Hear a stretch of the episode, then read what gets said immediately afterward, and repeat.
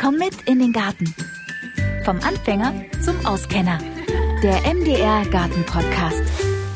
Hallo und herzlich willkommen zu einer neuen Folge. Heute geht es um Kräuter und ich stehe hier in der Kräutergärtnerei Valeriana in Erfurt und neben mir ist die Paula Uhlich. Ich grüße dich. Hallo. Hallo, Grüße. Ich habe ganz viele Kräuter im Topf. Allerdings äh, weiß ich gerade überhaupt nicht, was soll ich denn mit denen machen. Also ich habe die Geschenke gekriegt, ich habe mir jetzt keine gekauft, habe da jetzt die Kräuter auf dem Balkon stehen und die Frage ist, welche Kräuter brauchen einen besonderen Winterschutz? Ich meine, wir sind jetzt äh, im November, es wird zunehmend kälter. Ich glaube, dass das nicht jedes Kraut übersteht, oder?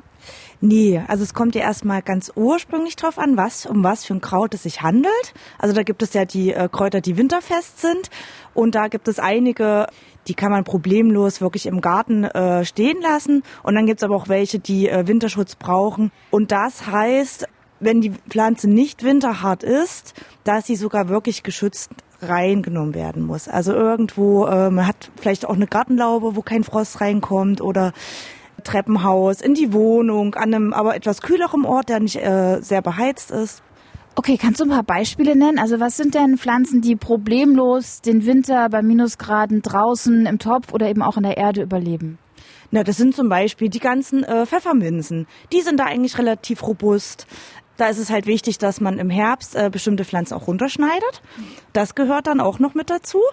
Ähm, manche Pflanzen können aber auch so stehen gelassen werden. Es ist bei Kräutern tatsächlich immer sehr, man muss die Pflanze ein bisschen kennen.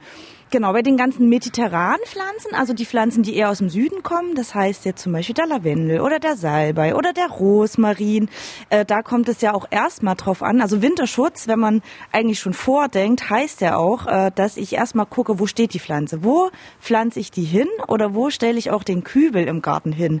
Weil es gibt ja wie die mediterranen Pflanzen, die brauchen zum Beispiel etwas lockere Erde, die ein bisschen sandiger vielleicht sogar auch ist, was den auch sehr gut bekommt. Ähm, Pfefferminze braucht eher ein bisschen Humus, bisschen lehmigeren Boden, der kann auch ein bisschen mehr im Schatten stehen. Und wenn ich schon von vornherein gucke, dass die Pflanze im Garten einen guten Platz hat, da wo sie sich wohlfühlt, dann ist die Chance, dass sie den Winter überstehen, schon viel, viel größer, als wenn die an einem Ort steht, wo sie sich im Allgemeinen gar nicht wohlfühlt.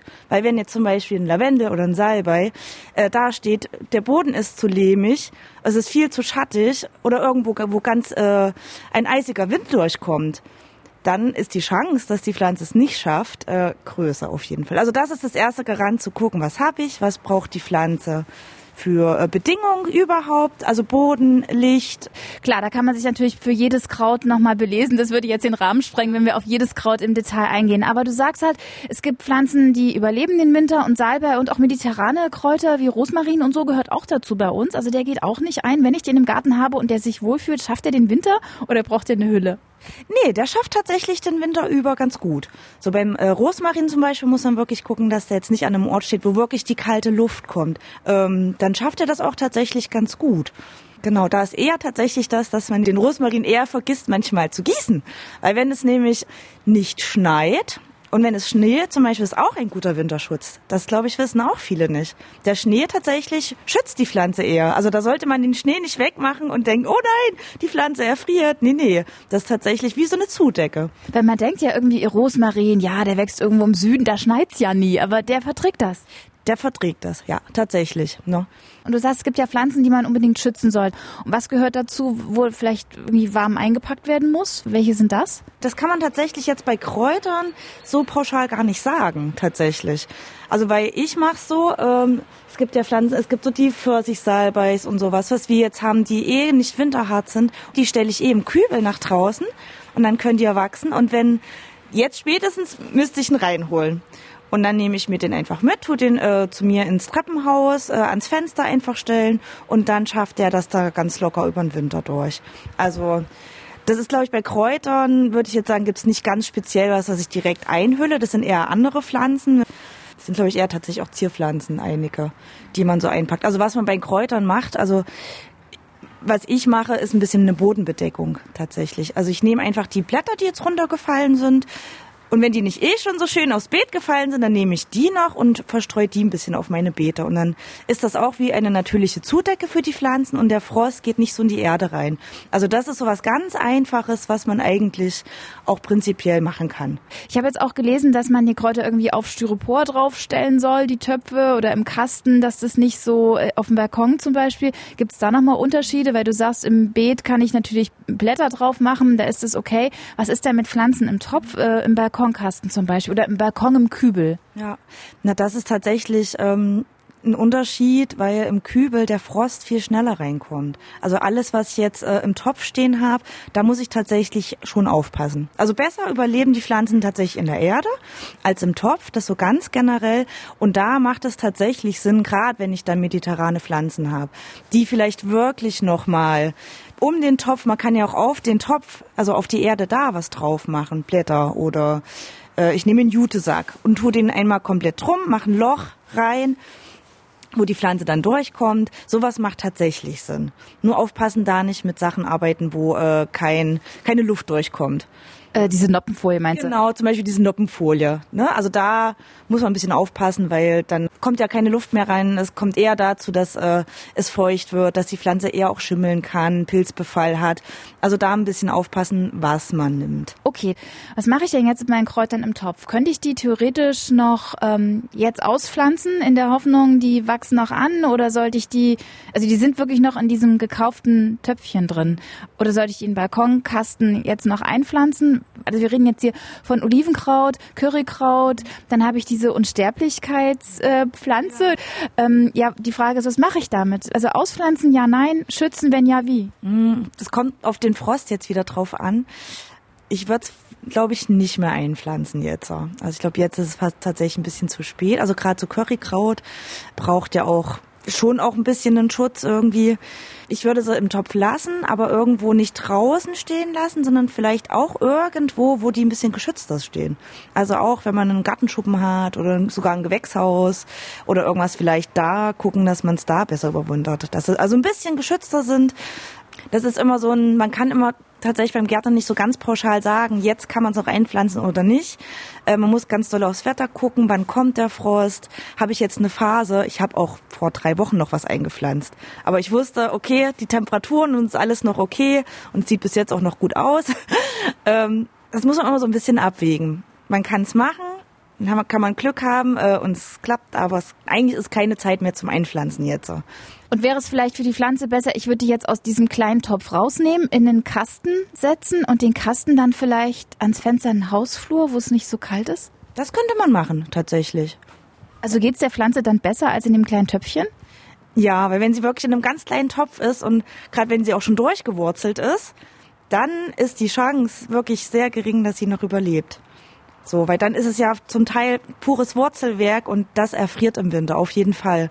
Also da muss man auch gucken, äh, wie groß ist die Pflanze im Topf. Wenn die Wurzeln schon unten rauskommen zum Beispiel, dann heißt das, das ist schon durchgewurzelt und wenn da der Frost reinkommt, dann eigentlich kann man schon sagen, das wird die Pflanze sehr wahrscheinlich nicht überleben. Also ist das tatsächlich eine gute Idee, die vielleicht nochmal umzutopfen in einen größeren Topf und dann ein bisschen geschützter irgendwo stellen. Nur nicht in die warme Wohnung. Das wäre zu krass jetzt, oder? Genau, ja. Das ist immer so ein bisschen eine Gratwanderung. Also könnte ich die jetzt einfach in einen größeren Topf machen und mit dem Jutebeutel sagt, theoretisch könnte ich dann den Topf unten schützen, dass da nicht der Frost reingeht. Genau, das wäre eigentlich eine gute, gute Lösung. Und im Garten irgendwo hinstellen, wo er auch ein bisschen vor dem kalten Wind geschützt ist. Und wie ist das mit Gießen? Du hast gesagt, Gießen äh, natürlich nur, wenn es nicht friert, aber die brauchen auch Wasser, wenn kein Frost ist oder kein Schnee drauf liegt, brauchen die ja schon noch Wasser. Das kommt auch wieder auf den Winter drauf an. Also wenn es äh, wenig Schnee ist, äh, wenig regnet und man merkt, es ist wirklich auch trocken, dann muss man tatsächlich gucken, dass ich auch da ab, ganz, aber wirklich ganz selten, da muss man wirklich gucken. Ähm, auch da kann man ganz, äh, Pflanzen äh, ein bisschen Wasser geben. Okay, und wie ist es mit äh, Kräutern, die man im Gewächshaus hat? Muss man da was Besonderes irgendwie beachten, was auch den Winterschutz angeht? Oder sagst du, ach, Gewächshaus, da haben wir gute Erfahrungen, das reicht, da muss man nicht viel machen? Na, da auch wieder gucken, ein bisschen auf äh, das Wasser. Also einfach, dass man die auch nicht vergisst zu gießen, aber auch nicht zu viel gießt. Das ist halt schwierig. Es kommt wieder auf die Pflanze drauf an, was man da stehen hat. Aber so grundsätzlich kannst du sagen, ist ein äh, Gewächshaus von der Umgebung her schon für nicht winterharte Kräuter besser geeignet als ein Hausflur, weil es auch heller ist, oder? Ja, aber dann kommt es wieder, kann ich das Gewächshaus beheizen? Ja oder nein? Wenn ich es nicht beheizen kann und die Pflanze aber, der kann es dann trotzdem zu kalt werden, dann lieber mit reinnehmen. Also da kommt es wieder auf die Pflanze drauf an.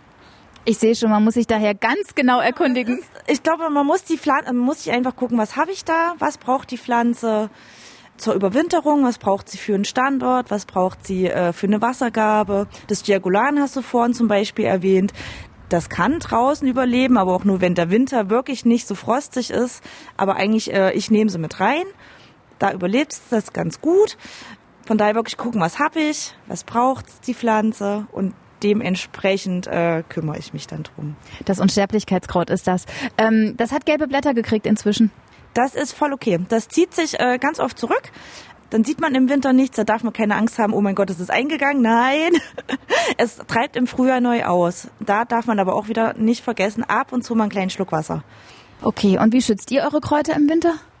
Äh, wir rücken wirklich äh, die Pflanzen im Topf alle, äh, wir tun die auf eine Stellfläche, also dass die unten äh, Bodenkontakt haben und rücken sie so gut wie es geht alle zusammen einfach. Warum? Na, damit tatsächlich die äh, eine Kälte, man nennt die Kriechkälte, weil die unten äh, sich quasi durchkriecht, ähm, nicht so reingeht in die Töpfe und dann kann man es natürlich schützen, indem man alles sehr nah zusammenstellt. Das ist wie beim Menschen, wenn man zusammen kuschelt. Ich wollte gerade sagen, die Kräuter kuscheln. und dann kann man ähm, auch äh, um diesen, diese Pflanzengruppe dann, die ich gestellt habe, auch noch ähm, ein bisschen was drumrum machen. Man kann äh, ein Holzbretter nehmen, die drumrum stellen, dann sind die, die unten ein bisschen geschützt. Äh, Genau, also das, was man im Garten findet und einfach ein bisschen als eine Barriere quasi vor dem Frost, äh, kann man dann da noch drumherum tun. Die Winterfesten ja. und die, die es ein bisschen komplizierter haben, die Kälte nicht so vertragen, die macht ihr dann in euer beheiztes Gewächshaus. Genau, die kommen in ein beheiztes Gewächshaus. Paula, ähm, nun habe ich ja gerade noch Minze, die ganz gut aussieht. Du hast vorhin gesagt, man soll die abschneiden. Ähm, verwendest du die dann so frisch für einen Tee oder trocknest du die jetzt noch? Wie verwende ich denn Kräuter, die ich jetzt noch im Winter ernten kann? Oder was kann ich überhaupt noch ernten? Na genau, die Minze muss jetzt auf jeden Fall ganz schnell zurückgeschnitten werden. Also ich verwende die entweder frisch, da ist es natürlich ganz lecker, aber auch äh, ich trockne ganz viel. Nur auch Minze äh, kann man sich irgendwo hinhängen. Also da ist halt wichtig, dass es irgendwie ein trockener Ort ist. Äh, also ich ernte mir die, äh, setze die in kleine Büschel, mache äh, eine Schnur drum und hänge die mir irgendwo auf. Und da ist halt nur wichtig, dass der Büschel nicht so dick ist. Also es muss schön locker irgendwo liegen. Ne? Oder man nimmt sich ähm, irgendwie Zeitung und irgendwas, äh, ja, irgendwelche Kisten oder sowas, legt das rein, wendet ab und zu mal. Nimmst du noch andere Kräuter? Mein Salbei trockne ich. Ich habe äh, mir jetzt schon mal den Thymian runter. Also eigentlich habe ich jetzt alles runtergeschnitten, Oregano, ähm, auch das Currykraut. Wie kurz schneidest du das denn? Gibt es da irgendwie so einen Richtwert? Ja, man kann so sagen, zehn Zentimeter vielleicht. Also ein bisschen sollte noch übrig bleiben. Man sollte jetzt nicht äh, komplett am Boden alles wegschneiden, so ein bisschen was übrig bleiben. Aber gerade bei, eigentlich bei der Minze ist es eigentlich relativ egal, weil die ja sich durch die Wurzeln weiter vermehren. Und hast du Kräuter, wo du sagst, daraus lohnt sich jetzt im Winter unbedingt irgendwas Besonderes zu machen? Also so wie Kräutersalz, könnte ich mir vorstellen. Oder es gibt auch, auch so manche Kräuter, die man zu Hustensaft verarbeitet. Ja, genau. Na, zum Beispiel den Thymian, da kann man einen äh, super Hustensaft draus machen. Genau, also man kann auch äh, nicht nur trocknen, man kann natürlich auch äh, andersweitig äh, die Kräuter konservieren. Genau, indem man zum Beispiel äh, einen Sirup draus macht. Also Hustensirup. Ähm, da macht man ja einfach nur eine ähm, aus Wasser und Zucker ähm, einen Sirup und äh, legt den Thymian, zum Beispiel in dem Fall den Thymian, äh, eine Weile ein. Äh, das kann man mit vielen Kräutern machen. Man kann Tinkturen machen. Das sind dann Auszüge in alkoholischen und auch unalkoholischen ähm, Essenzen. Äh, man kann Salben machen. Äh, da gibt es ja auch Pflanzen, wo ich aus den äh, Blütensalben machen kann, wo ich aber auch die Wurzeln nehme. Zum Beispiel beim Beinwill. Da hole ich ja im Herbst äh, die Wurzel, ein Teil der Wurzel raus. Äh, konserviere quasi dann in der Salbe es weiter oder benutze es äh, so. Da gibt es relativ viele äh, Möglichkeiten tatsächlich. Ja. Hört sich gut an. Dann danke ich dir. Ja, gerne. Schön, dass du dir Zeit genommen hast. Und in der nächsten Folge wird es weihnachtlich hier im MDR Garten Podcast. Und zwar geht es dann um nachhaltige Weihnachtsbäume. Was da sinnvoll ist, hört ihr in der nächsten Folge.